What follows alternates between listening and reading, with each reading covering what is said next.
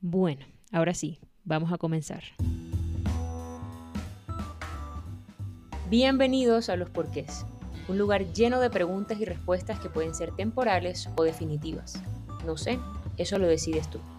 Es indagar y escuchar lo que nunca se ha admitido en voz alta. Juntos navegaremos por vidas ajenas, unas recorridas y caóticas, otras más nuevas y un poco más lineales. En los porqués, cada ser humano tiene algo por decir, porque cada experiencia cuenta, cuenta una historia. Luis Eduardo, eh, bienvenido a este capítulo de los porqués. Me alegra mucho tenerte aquí porque desde que escuché ciertos fragmentos de tu historia, dije, ese es el siguiente invitado y pasaron cuatro meses, pero eres el siguiente invitado. Así que bienvenido. Si yo te preguntara, si te conociera por primera vez y yo te preguntara, Luis, ¿tú a qué te dedicas? ¿Tú qué eres? ¿Qué me responderías? Bueno, primero muchas gracias María Celeste por invitarme a estos espacios, a mí me parecen fantásticos, una delicia y estoy muy feliz de, que me hayas tenido en cuenta y me hayas invitado. Bueno, yo, digamos, yo tengo, en ese caso, odio las muletillas, pero en ese caso sí tengo una muletilla. ¿Usted qué hace? Soy odontólogo. Fin. Fin, ¿por qué? Porque pues a eso fui a la universidad, aprender odontología. Ya después, si me dan la oportunidad, he hecho todo el carretazo de todas las múltiples actividades que desarrollo. Pero básicamente yo contesto eso.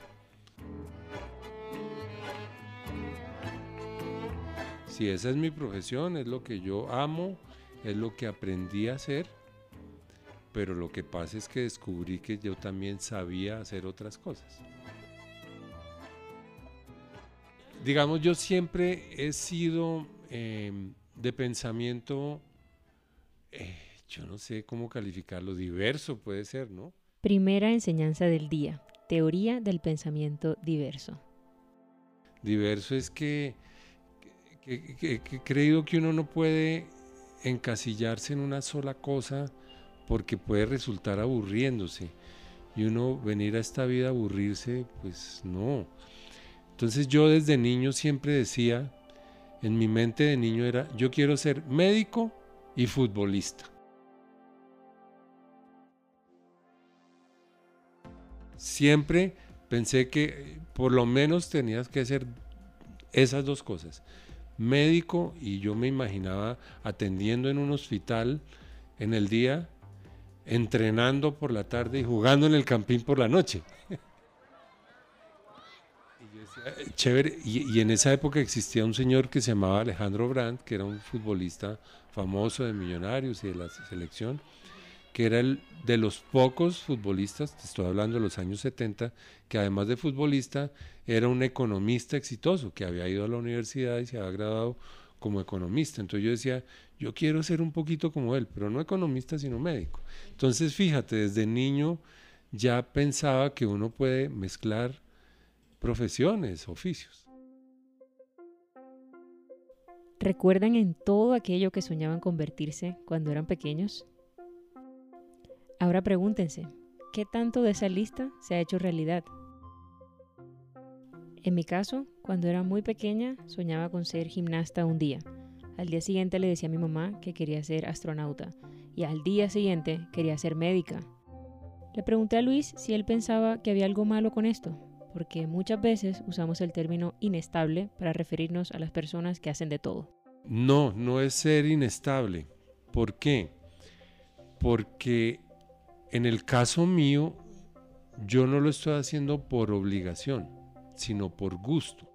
Entonces, yo te quería ser médico, terminé estudiando por circunstancias de la vida odontología y amo mi profesión y me di cuenta que era lo que yo quería y lo que yo podía hacer bien. Es decir, yo no me aburro haciendo eso como odontólogo ni atendiendo un paciente, ni me da, eh, ay, qué, qué, qué jartera ir a atender pacientes. No, todavía amo eso y sé que lo puedo hacer bien. Pero lo otro también, eh, yo en ninguna de las actividades que tengo estoy obligado. Nadie me puso un cuchillo en la yugular para que vaya a hacer eso. Que eso sí puede ser duro. Las personas que por necesidad o por obligación tienen que desarrollar oficios o actividades en las que no son felices. En el caso mío, yo todo lo que hago me entusiasma y yo siempre tengo unas meticas corticas. En 15 días va a haber tal concierto, en 20 días me voy para no sé dónde, en tal hay tal evento. Entonces, esas metas me tienen siempre la llama encendida de algo bueno viene. Entonces, digamos, he mantenido todos estos años, que ya son bastantes, eh, con esa llamita encendida de la ilusión de algo, ya sea en un área o en la otra. E, esa es la diferencia con los que se podrían llamar inestables, que, que los hay, claro.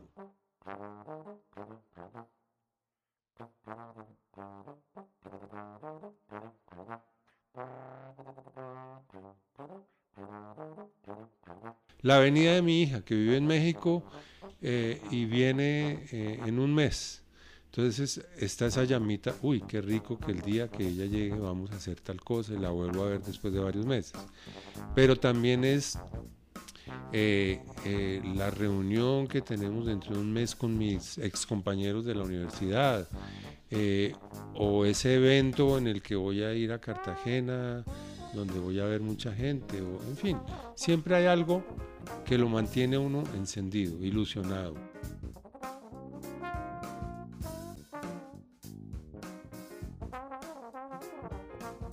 Me acordé de Higuita. Higuita decía en un partido antes del Mundial, ¿y cómo se siente? Y él decía, tensionadito bacano.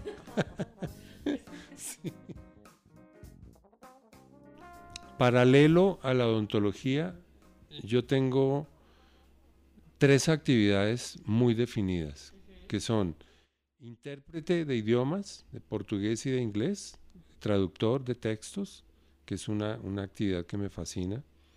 Otra es profesor, yo también enseño eh, portugués e inglés. Y la otra es empresario musical. Y son tres áreas que a mí me privan. No tienen nada que ver eh, fíjate, las dos de los idiomas, tanto profesor como intérprete, fueron, digamos, por comillas, irresponsabilidades de amigos. La historia típica de se enfermó el intérprete y no hay nadie que lo haga, hágale usted que usted sabe, ¿no? Y lo de profesor también, fue una amiga muy querida, hace año 98 me dijo, yo estoy dictando clases en una empresa, yo me voy una semana, por favor, reemplázame. Y mi primera reacción fue, Ustedes están locos. O sea, una cosa es saber un idioma, otra cosa es enseñarlo. Lo que viene a continuación es una serie de actos de irresponsabilidad. Así lo llama Luis. Bueno, yo hablaba inglés ya, eh, digamos desde la adolescencia. Eh, se conjugaron varias cosas, entre otras que yo, a pesar de que no estudié en un colegio bilingüe, teníamos un profesor inglés, británico, que no hablaba español. Él llegó aquí como en calidad de medio refugiado y yo estudié en un colegio de, eh, pues católico de curas y los curas decidieron poner al señor que han recibido profesor de inglés. Cuando a mí me propusieron eso, a mi, amiga Catalina, eh, yo le dije, estás loca, eh, eres una irresponsable, pero yo fui más irresponsable de, de aceptar. y yo llegué a la primera, además no era no era cosa fácil, es decir, era una empresa multinacional enseñándole inglés o dándole clases de inglés a, managers, a gerentes, el, vicepresidente de no sé qué. Entonces no era a unos niñitos de cinco años enseñarles los números y los colores en inglés, era una responsabilidad. Entonces yo entré en pánico, pero sí tuve una cosa, por ese respeto del que tú hablas, me preparé eran solo cinco días, una hora diaria, de 7 a 8 de la mañana, yo iba ya, era una clase. Pero yo preparé esas clases casi que minuto a minuto, como no te imaginas. Preparé las de los cinco días porque yo decía, yo no soy profesor, estoy cometiendo un acto de irresponsabilidad y de irrespeto con esta gente que sí estudió eso. Yo entré en pánico, yo llegué con temblor en las piernas y yo me imagino, la noche anterior no dormí, yo me imaginaba cosas que me sacaban fueteado de allá. y no, resulta que cuando empecé a ver la cara de estos alumnos, que eran todos mayores que yo, managers, gente importantísima, yo les veía la carita de que, de agrado, de que le estamos entendiendo, qué bien, oiga, este tipo, entonces yo ya, el cerebro me empezó a funcionar como que, aparte de lo que usted ya tiene súper preparado, be yourself, sea usted mismo, hable como usted habla, no imposte la voz, no engole, no sea tan profesor, suelte esa tiza. Y eso fue así. Y ya empecé a coger la confianza de que la clase de una hora que yo había preparado, de todo lo que yo había preparado dije dos cosas, lo demás fue improvisado. Y yo salí como, oiga, yo tengo ese don de la improvisación y vi a los tipos felices. Y el último día me acuerdo mucho que les llevé una canción yo dije, bueno, de pronto les puede gustar la música. Y para mi sorpresa, les llevé Woman de John Lennon. Los tipos, que para mí es una canción como si fuera el Padre Nuestro, o sea, una vaina que, que, yo creía que todo el mundo la conocía. Pues no, los tipos nunca habían oído Woman de John Lennon. Entonces, ¿en serio ustedes no han oído esto? Y empiezo yo a escribirles la letra y hacerles oír la canción. Los tipos felices. Bueno, entonces esa fue mi primera experiencia como profesor pero sí, yo sentía mucho respeto, pero dije, bueno, hasta aquí le hice el, el reemplazo a mi amiga Catalina, chao, o sea, debut y despedida. Hasta aquí llegué como profesor. Y voy saliendo yo, me paran en la, en la salida, en la portería de la empresa. Profesor, profesor, que pase por recursos humanos, que lo necesitan. No, pues era para decirme que por favor me quedara que a ellos les había gustado mucho mi estilo, mi método y que querían tenerme como profesor. Entonces ahí dije, bueno, listo, yo acepto, pero ojo, yo no soy profesor, yo soy odontólogo. Y me acuerdo que ella me dijo, pues metámosle muela a esta cosa.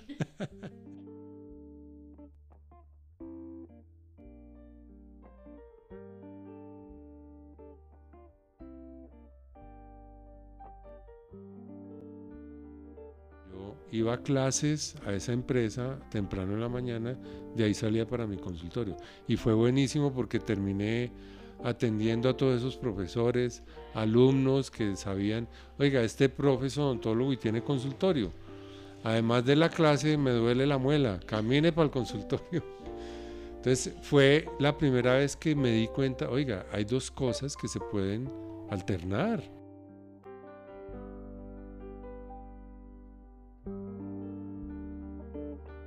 Y salí con esa sensación que es maravillosa, que es, oiga, la pasé bien, me divertí y a veces, como yo no sé si a ti te, pasa que la pasas tan bien que además dices, y fuera de eso me pagan, eso es lo máximo, o sea, encima me pagan, que era lo que yo pensaba de niño.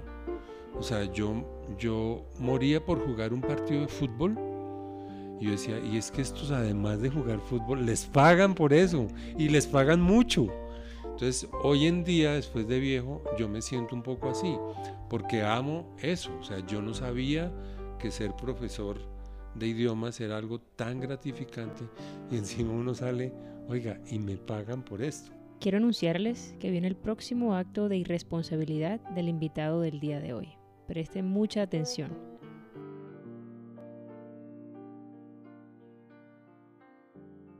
Ya tenía alguna experiencia en traducción de textos, pero eso es una cosa, uno sentarse frente a un computador y tener todo el derecho a equivocarse, a buscar la palabra adecuada, la estructura gramática, el tiempo, es, un trabajo arduo, pero tú manejas tu tiempo y tú estás sola frente a un computador. Este fue el acto de irresponsabilidad, me dijo, lo recomendé a usted para una interpretación que es mañana a las 7 de la mañana dije, no, usted ahora sí se volvió totalmente, te volviste loco, Wilfrido. No, también me sentía yo un poco fácil porque, no, es que es usted o es usted. Usted verá si deja dañar, ese es un evento importante.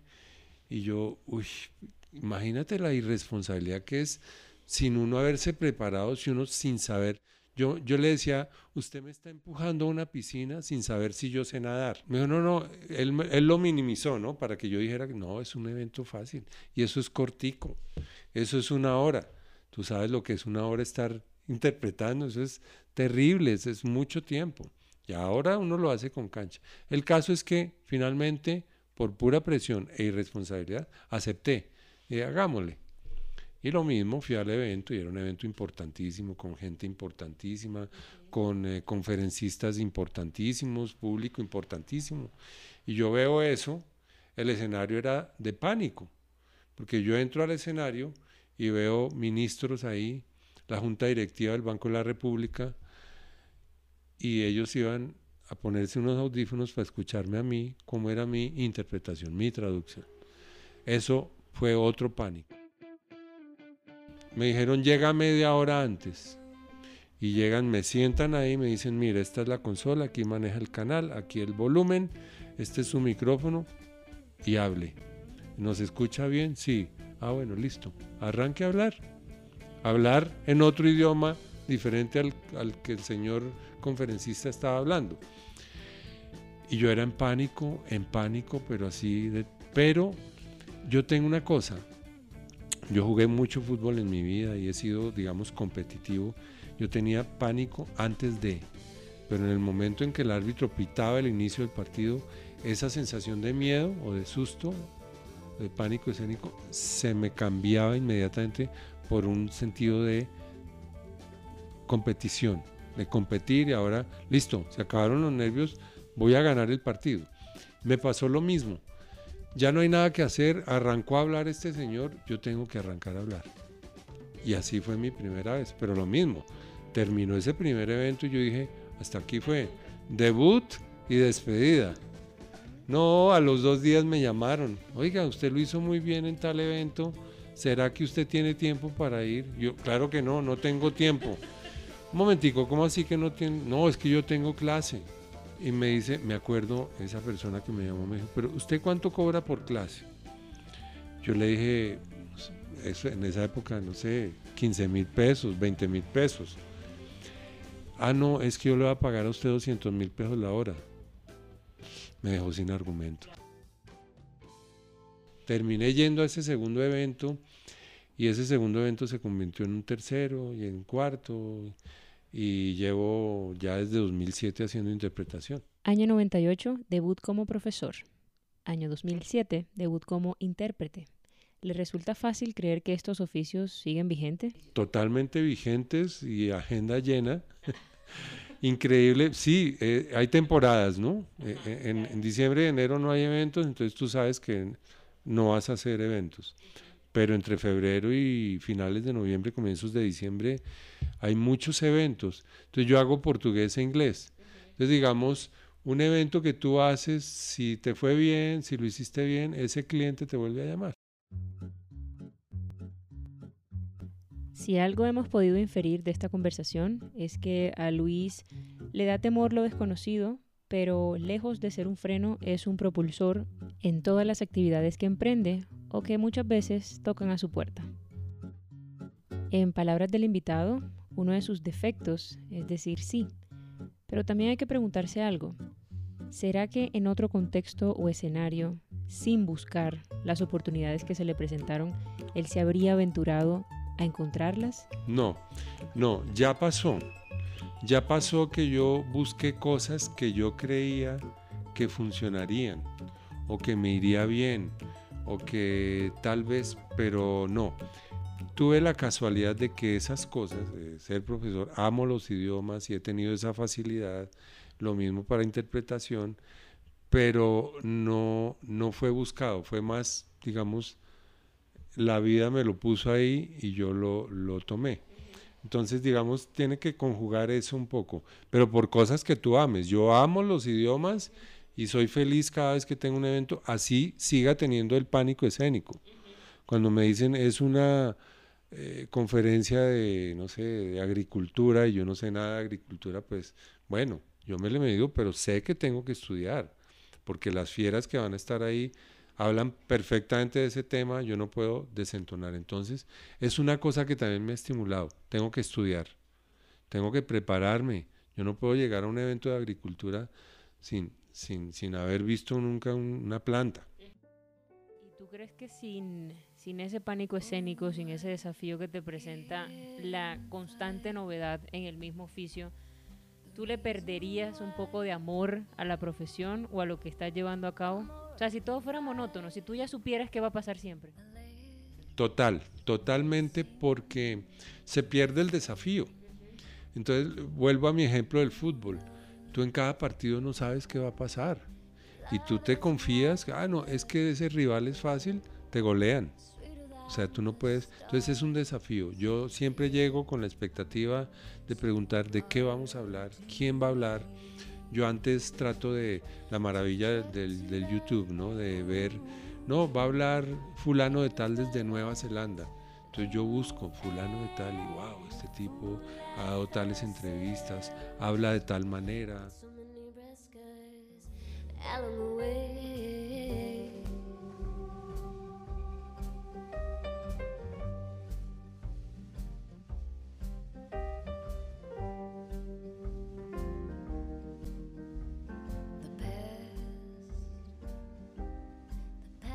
Es ese desafío permanente que es otra de las cosas que me gusta. No hay, no hay, eh, no es un tema monótono, no hay una cosa, un sonsonete, una cosa, no sé lo que va a pasar. Entonces eso me gusta también, muchísimo. Imagino que varios estarán pensando, bueno, ¿y el invitado no era odontólogo en primer lugar? Pues ya vamos allá, vamos a ver qué tiene que decir al respecto. Ha sido un camino fantástico porque también he corrido con con muy buena suerte. Yo me gradué en el año 89 eh, y a partir de ahí, bueno, estuve un tiempo en Brasil haciendo endodoncia, ese es mi vínculo que tengo con Brasil, por eso hablo portugués, yo hice el curso completo de portugués y cuando regresé me casé y al año siguiente de haberme casado ingresé al Seguro Social. Entonces yo era el típico odontólogo que atendía 18 pacientes por día en el Seguro Social, un paciente cada 20 minutos. Y eso me dio a mí toda la escuela y toda la cancha para desarrollar mi carrera. Tú tenías 20 minutos para definirle la situación a un paciente que estaba obviamente con un problema dental, con un dolor, con lo que fuera, y tú tenías que tener esa habilidad. Al principio fue muy duro, claro, o sea, el novato que llega ahí y solo tiene 20 minutos, pero eso fue una gran escuela, una gran escuela. Yo tengo un amor increíble, infinito por, por el Seguro Social porque me dio esa cancha, esa habilidad para... Es que llegaba gente sin dientes y tú tienes 20 minutos para solucionarle. O sea, o llegaba personas con mucho dolor y saber que esa persona que llegó mal se va bien. Entonces, y eso fue una práctica que duró 17 años. Entonces, me dio a mí toda la cancha para decir, oiga, yo sé hacer esto y me encanta. Eh, obviamente se vuelve un poco rutinario, ¿no? Cuando pues obviamente es muy repetitivo, los pacientes, los pacientes tienen las mismas cosas, las mismas patologías y sí se cansa uno un poco. Digamos que la odontología es una profesión maravillosa, fantástica. Tengo mis mejores amigos son odontólogos, pero se corre el riesgo de la monotonía, porque siempre es lo mismo. Entonces, un poco eso me llevó a mí a diversificar sin abandonar. Entonces yo tuve la oportunidad de, cuando hice el año rural, pues atender eh, gente campesina con muchas dificultades, con muchas carencias, después atender eh, pues gente que no tiene posibilidades económicas. Y en fin, diversidad, igual también he tenido mi práctica eh, privada donde he podido desarrollar otros aspectos de la odontología, digamos, cubrí todo eso. Y hoy en día, que ya no ejerzo, porque pues el seguro se acabó, el seguro social se acabó, nos despidieron a todos hace en 2008. La ventaja es que en 2014 hacia acá formamos eh, empresa para atender presos dentro de las cárceles. Se están preguntando lo mismo que yo.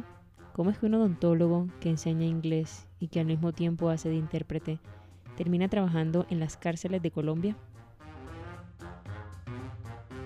Sí, yo tengo un compañero muy querido que fue mi amigo y es mi amigo y somos socios y él eh, entró como supervisor de empresas que atendían eh, gente privada de la libertad, presos en las cárceles. Imagínate, y formamos empresa para atender eh, presidiarios en odontología.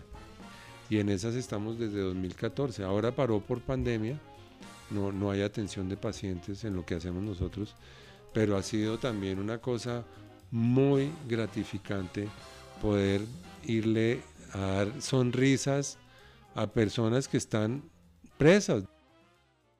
Pues imagínate, muchos han perdido sus dientes dentro de la cárcel o llegaron ya en muy malas condiciones. En fin, hay diversidad de casos y ese es un aspecto también de mi actualidad en la vida que me tiene muy, muy feliz.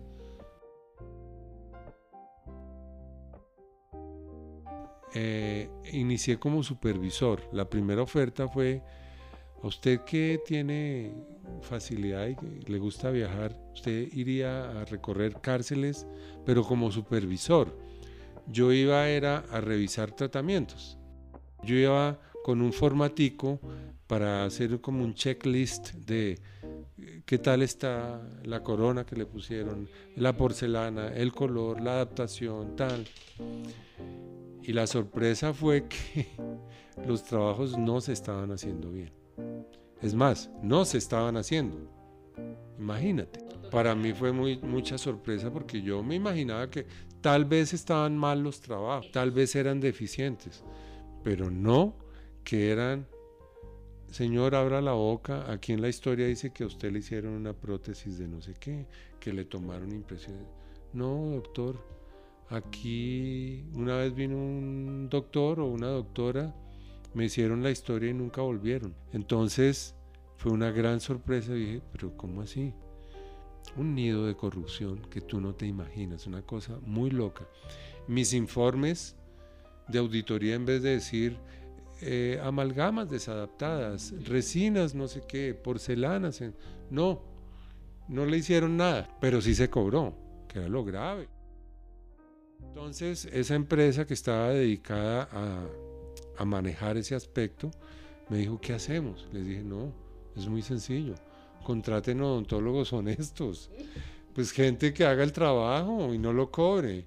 Y lo cobre, pero pues es decir, no no lo haga y lo cobre, sino que lo haga y lo cobre. Entonces ahí me dijeron, ¿y usted conoce a alguien? Le dije, sí, yo.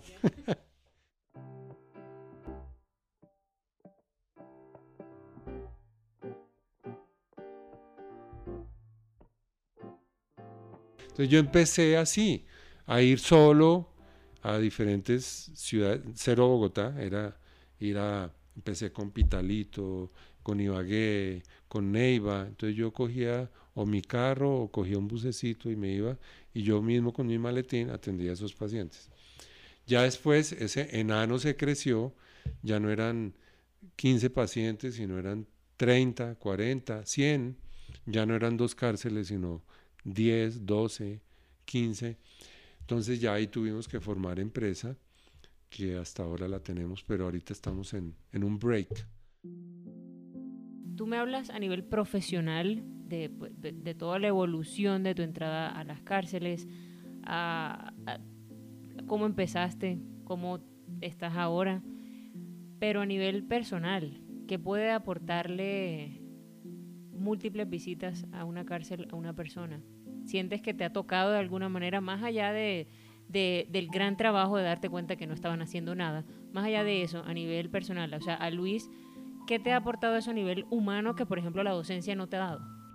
Todo, mira, e, esa es una aventura que primero no es para todo el mundo, o sea, muy poca gente tiene la oportunidad de entrar a una cárcel.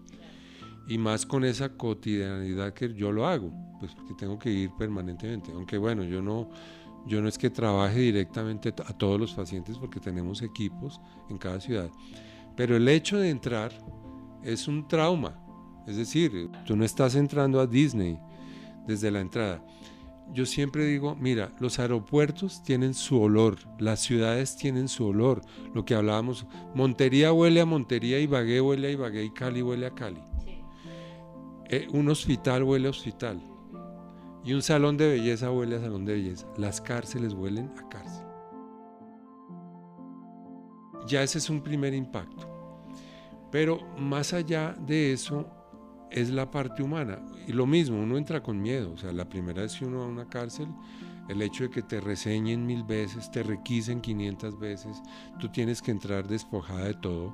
Lo único que puedes ingresar es, tú no puedes entrar ni llaves ni nada. O sea, claro, los que tenemos locker entramos con una llave del locker, pero cero celulares, nada. Entonces ya esos son muchos impactos en muy poquito tiempo. Pero después de todo, la sorpresa linda es que los, los detenidos, los presos, te ven a ti como una persona que no es parte de su conflicto. O sea, el odontólogo es una persona que realmente les está prestando un servicio y les va a quitar un problema más de los que ya tienen. Y es que encima de que estoy preso, de que tengo unos líos terribles, no tengo dientes, o se me partió un diente, o mi esposa no viene a visita porque pues porque no me quiere ver sin dientes o yo rechazo la visita porque no quiero que me vea desmueletado. Pasa todos los días con muchos presos y le cuentan a uno. Entonces uno se vuelve un, abro comillas, amigo de ellos, porque no somos parte de su conflicto. No, no somos el otro preso con, que, con el que son enemigos o el guardia con el que tiene problemas. Nosotros somos, eh, un, preso me hizo el ejemplo exacto, me dijo, doctor, es que usted me llegó aquí como si, ¿usted le gusta el fútbol? Le dije, sí, va a empezar el Mundial de Fútbol y se le dañó su televisor. Usted ve ese tipo técnico que le va a ayudar a arreglar el televisor, lo ve como Dios. O sea, uy, este tipo es el que me va a arreglar el televisor y voy a poder ver ver el Mundial. Lo mismo, usted que me va a arreglar dientes, mis dientes, es el que me va a abrir la puerta para que yo tenga mi visita conyugal. Uno se vuelve, digamos, un, comillas, amigo de ellos y se abren con uno. Entonces empiezan a contarle cosas que son terribles. O, no tanto, pero la mayoría son cosas terribles. Al principio cometía yo el error de no preguntar cuánto le quedaba y eran tratamientos largos y el día que uno iba a poner las coronas, no, salió libre y perdimos todo ese trabajo. Entonces, pregunta obligada es, ¿cuánto tiempo le falta a usted aquí? Y entonces la sorpresa es que uno le ve la carita de que no, este no tiene cara de delincuente. Y le dicen, no, 32 años. ¿Qué? Entonces ahí la pregunta ¿qué fue lo que usted hizo? ¿Por qué 32? Y le sueltan a uno el rollo. Tienen ganas de hablar porque ellos, claro, hay unos que hablan con eufemismo. Entonces ellos no dicen matar, ellos no dicen robar. No, fuimos a recoger una plata que hay en un banco, ¿no? Eh, y hablan mucho de arte. Es que el arte de nosotros es entrar a apartamentos. O sea, ellos no dicen, entramos a robar un apartamento. No, ellos, el arte nuestro, el trabajo es no sé qué. Teníamos un trabajito de ir a recoger una plata no sé dónde. Y era, el trabajito era pues un acto delincuencial de ir a robarse una plata. Y hay unos que, eso es increíble, se enorgullecen. Tú atiendes al abuelo, al hijo de ese abuelo que es el papá del chino que está de 18 años. Entonces, dicen, no, es que nosotros somos una dinastía de apartamenteros, una dinastía de fleteros, una dinastía... Mi abuelo fue fletero, mi papá fue fletero, yo soy fletero. A mucho honor y uno, uno queda, ¿qué es esto?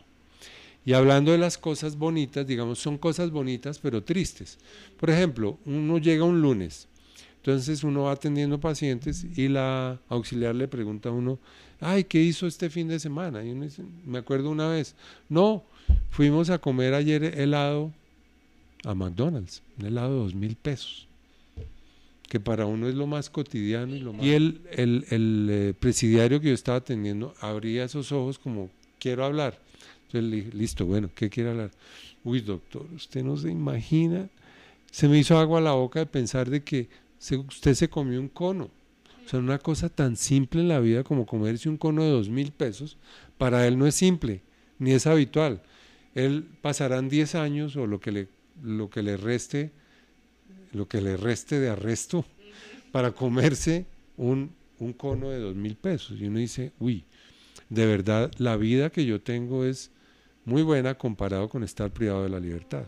En definitiva, la vida que tenemos es mejor estar privados de la libertad. Si pensamos fuera del día a día, de lo cotidiano, ¿cuáles son esas cosas que extrañaríamos en demasía si fuéramos rehenes? Un mensaje simple, claro y contundente. Ese es el fruto de la experiencia de Luis al poder adentrarse a la vida de las personas que carecen lo que más atesoramos, nuestra libertad. Pero uno aprende a valorar mucho más esa cosa tan sencilla que se llama libertad.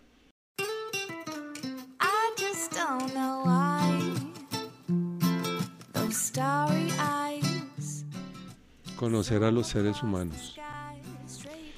Yo, como puedes ver, he, tenido que tratar con gente de todas las clases, de todas las regiones del país y de Brasil. Y, de todos los estratos, de todas las condiciones, con todos los problemas. Y uno en cierta forma termina convirtiéndose en un psicólogo, ¿no? Donde le sueltan a uno cosas o muy tristes, o muy graves, o muy serias, o también muy bonitas. Entonces, digamos, he, aprendido un poco a descifrar qué clase de persona es cada quien. O sea, yo ya eh, creo que he logrado esa habilidad de, saber si una persona la está pasando mal o está muy bien o es una persona con problemas o deshonesta o le falta libertad. O, en fin, yo me acuerdo que cuando yo trabajaba en el, en el Seguro Social, yo identificaba a, mis auxiliares. Esta está triste, esta tiene problemas, esta, algo le pasó ayer. Eh, y entonces yo las molestaba. ¿Qué le hizo su marido? ¿Qué pasó con su novio? Su chino está con problemas. ¿Y usted por qué sabe que si yo estaba riéndome? No, porque es que esa risa es un poquito fingida. Entonces, digamos, aprender a conocer a los seres humanos. Y eso, digamos que me ha servido para que me suelten más cosas. Yo a veces digo, ¿y este por qué me está contando eso? Si es que yo no soy tan amigo de él y terminan contándole uno. Pero de, las cosas bonitas y es una parte que no hemos explorado, la música. Otra casualidad, pero sí fue más buscada. Llegamos a la última parte de este episodio, la música en la vida de Luis Eduardo.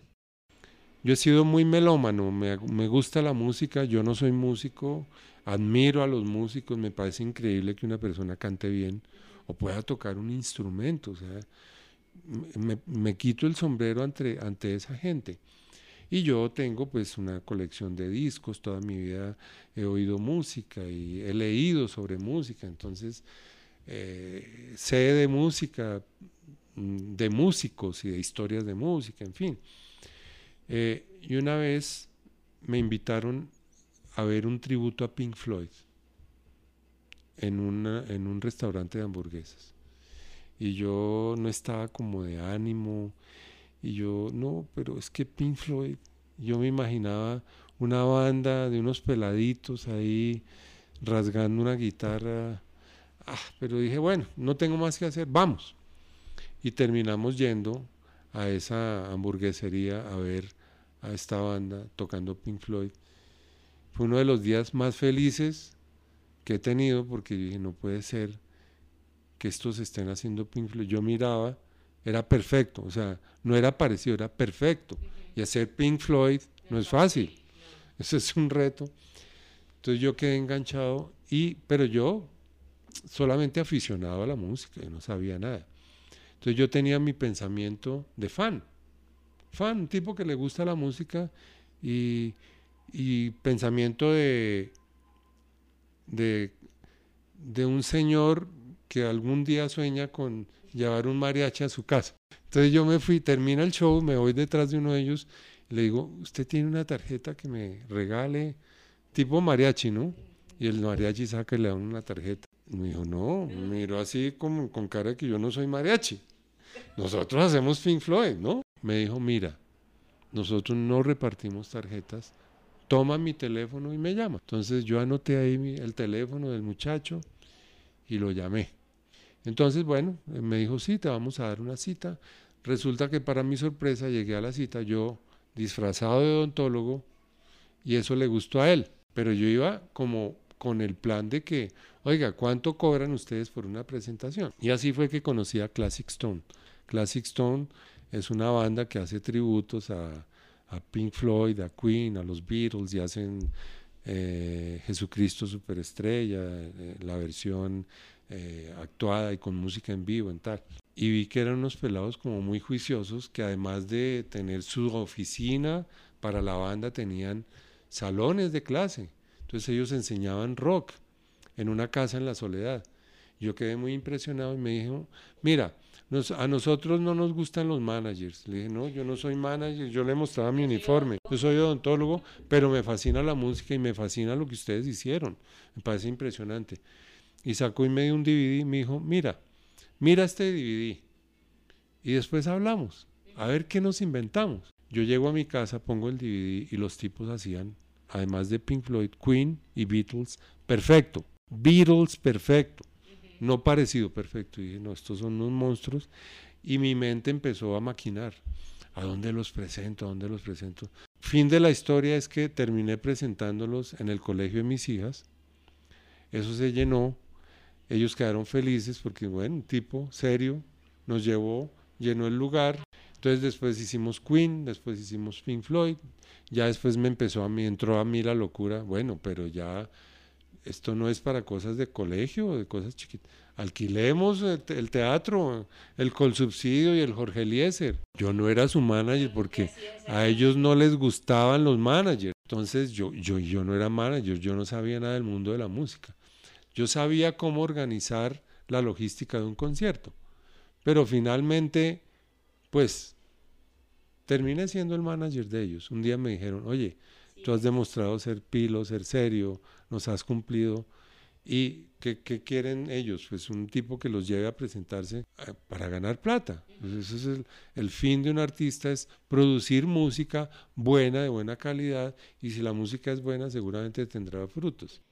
Y una vez más, Luis tentaba el destino, haciéndose cargo de un oficio del cual no tenía ni idea, pero del cual, obviamente, y con el tiempo, se terminaría empapando, y sería muy exitoso. Y así empezaron a pasar los años y terminamos, eh, yo como manager de ellos, fue, bueno, fue un alivio para mi vida, un momento difícil, yo separado, entonces digamos que ellos fueron como mis psicólogos porque yo le empecé a meter alma, vida y sombrero a eso porque además era un producto, yo decía, yo les decía, es que estar con ustedes es como tener una novia bonita, ¿no? Que no da pena presentarla entonces yo llamaba a mis amigos, mira, tengo una banda y yo llenaba esos lugares con pura gente conocida. Y empecé a conocer gente, porque dice, bueno, vamos a hacer un concierto donde hay que llevar mil personas. Eso no es solo llevando a los primos y a las tías, hay que hacer publicidad. Y empecé a conocer gente de la radio, de la prensa, y terminé yendo a cursos de cómo se maneja una banda, cómo es el negocio de la música. O sea, golpeando puertas un poquito, aquí, aquí hay esa vaina, y digo vaina con todo el rigor de la palabra, y es que el periodista es una estrella. Entonces muchos artistas miran al periodista de abajo para arriba y le dicen, gracias por invitarme y por entrevistarme, cuando la cosa debería ser o al revés o de tú a tú. Oye, gracias por venir, Deberían ser iguales, todo el mundo, todo el mundo tiene que ser igual. Yo no tengo por qué mirarte de arriba para abajo, ni de abajo para... Ay, gracias por entrevistarme. Entonces, digamos, esas filosofías empecé a, transmitir, a transmitírsela a los chicos. Miren de tú a tú. Ustedes tienen unos fans. Ustedes tienen un gran poder, el poder del aplauso. El aplauso es una droga, pero el poder de embobar a la gente. Un artista hace, oh, oh, oh y cien mil personas repiten, oh, ese es un poder, cuidado con eso, eso puede ser echar reverso. Entonces ellos empezaron a copiarme eso, de, oiga, sí, no somos más que nadie, pero tampoco somos menos que nadie. Somos estrellas, pero ese estrellato dura 15 minutos, mientras están subidos en un escenario. Terminábamos un show donde la gente se volvía loca, los aplaudía, y a la media hora estábamos comiendo perros calientes en la calle. ¿Qué tal la mezcla de labores hasta ahora? ¿Qué les parece? Polifacético, odontólogo y a cargo de un grupo musical comiendo perros calientes en la calle. Yo me metí en esa locura y empecé a buscar dónde hay festivales, dónde los puedo llevar, tan. Claro, eso cuesta plata, es decir, eso, eso vale. Y, mi mamá tiene una frase menos mal esto, que es célebre, que es, me dice, usted gana la plata con odontología y se la tira en la música, ¿no? Colombia es un país muy particular. Colombia es un país tropical donde hay unos gustos definidos. Y a, los colombianos les gusta cierto tipo de música y eso no es, no es malo, no, es. al colombiano le gusta el reggaetón, el vallenato y la música popular. Lo demás son nichos. Al que le gusta el rock es un nicho de gente, un grupito de gente. Al que le gusta la salsa, al que le gusta la trova cubana y la música brasileña, ni se diga. Pero yo me lancé a esa piscina llena de cocodrilos, que era meterse de empresario, arriesgar una plata de su propio bolsillo uno románticamente piensa, no, pero esto seguro me lo, esto me lo patrocina no sé quién. Como es música brasileña, esto me lo patrocina tal empresa que es brasileña. No, no, eso no es tan así. Eso es, ponga usted su bolsillo que yo lo aplaudo y déme unas boletas después, ¿no? Eso es un, tema complicado. Eh, pero bueno, eh, sí fue un caso de éxito Classic Stone, ellos fueron a Inglaterra, van a Estados Unidos cada año a un festival importante allá en Kentucky eh, y son, son, digamos, muy reconocidos internacionalmente.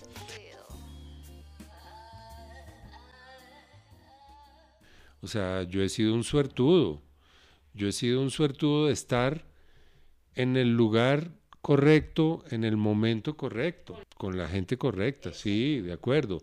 Claro, ha habido fracasos y ha habido escaches y ha habido ilusiones que uno dice, pero ¿cómo no va a funcionar? Y no funcionó, sobre todo en el tema de traer artistas. Pero como resumen general, sí, digamos, me le he medido a cosas con las, eh, que, con las que he tenido ojo clínico, digamos, no ha sido el, yo digo, uy, yo con este artista lleno tal teatro, ¿no? Y resulta que no se llenó. Bueno, dense cuenta de algo. Luis se ha arriesgado, ha tomado distintos caminos y algunos han resultado. Hay otros que no, porque la vida es así. Hay resultados positivos y hay resultados negativos. Hasta ahí vamos bien. Pero dada la naturaleza de nuestro invitado, yo no podía terminar nuestra conversación sin antes preguntarle si él recomienda perseguir distintos senderos a lo largo de nuestra vida. Es decir, ¿es saludable moverse en distintos caminos y escenarios? Háganlo, arriesguen, sin locuras, es decir, piénsenlo. Lo que yo digo siempre, siéntese con el papelito en la mano, haga las cuentas, que no sea una locura eh, que hay mucha gente que los comete por el, el, entusiasmo le gana a las cuentas. Me voy a permitir recapitular lo que él vaya diciendo. Hasta ahora es un sí rotundo. Háganlo. Sin embargo, no hagan locuras. No se emocionen tanto. El entusiasmo le gana las cuentas. He conocido mucha gente que se queda con, con la duda. Ah, es que yo iba a hacer tal cosa. Yo estuve a punto de, yo iba a emprender tal cosa. ¿Y por qué no lo hizo? No, me dio miedo. No, no lo hice. No, no sé, pasó el tiempo. No, me volví viejo. No, ya tuve hijos, ya no sé qué. No, hágalo, pruébelo, pero sí es recomendable. Ahora, haga cosas que a usted le gustan. Más claro no se pudo decir. Hagan lo que les gusta. No se meta en camisa de once varas. No, no se meta a hacer lo que no sabe o lo que si, usted le tiene miedo a los animales, no ponga una clínica veterinaria por favor, no. Yo, por ejemplo, yo amo el campo, pero de vacaciones. A mí me encanta estar en una hamaca ahí mirando y tomando fotos. Pero ya metérmele a, vacunar ganado y a marcar ganado no es lo mío. Entonces, haga lo que le gusta y lo que cree que va, va a tener afinidad. Yo, digamos, hoy, a mis 57 años, ya por lo menos digo, ya hice. Yo en el gremio de odontólogos yo soy un loco. O sea, entre mis amigos, este man sí es loco, ¿no? O este es odontólogo, pero mírelo allá. Como intérprete, yo he estado con todo el mundo. O sea, yo estuve con el príncipe Carlos, con Camila Parker, con Kofi Annan, con Joe Biden, sentados con ellos. Y yo, y yo pienso, estoy sentado con el príncipe Carlos charlando. Y yo fui a la universidad a aprender a arreglar muelas. ¿Sí me entienden? Entonces yo digo, qué maravilla, o sea, esto es la cúspide para mí, es un gran privilegio. Entonces, mis amigos ven en Facebook que estoy en una foto con el príncipe Carlos y dicen, este man es muy loco.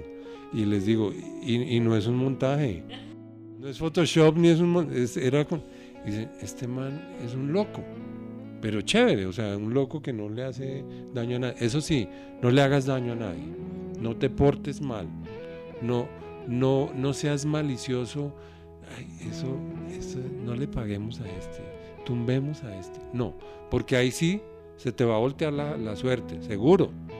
Pórtate bien que la suerte te va a ayudar. No tumbes a nadie, no le dejes de pagar a nadie. Eso es clave, eso es clave. Lo que te piden, que es de ley, pásalo. Si a ti te van a pagar y te exigen, no, es que es lo que es la, lo que la ley, así no te guste, hazlo.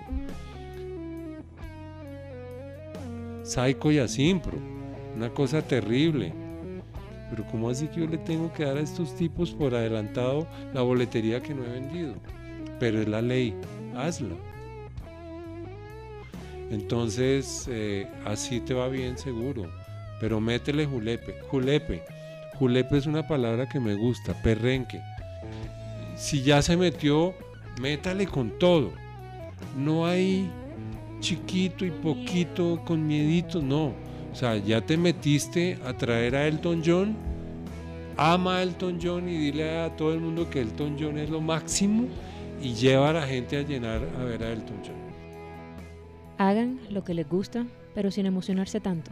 Y cuando estén ahí, cuando encuentren ese lugar, métanle todas las ganas del mundo, que probablemente va a valer la pena me encanta que se valoren estas cosas porque, digamos, esto hay que contarlo. Y, si uno tiene una historia interesante, a mí no solo contar, sino me gusta oír historias. Eh, y yo le vivo diciendo a la gente, cuénteme cómo le fue, así sea en, un, en un paseo aquí a una hora, a un pueblito a una hora. Cuénteme qué pasó, me encanta oír esas historias. Entonces, tanto escucharlas como contarlas es bonito, es sano y, y pasé muy feliz. Gracias por la invitación. Muy feliz estuve. Gracias.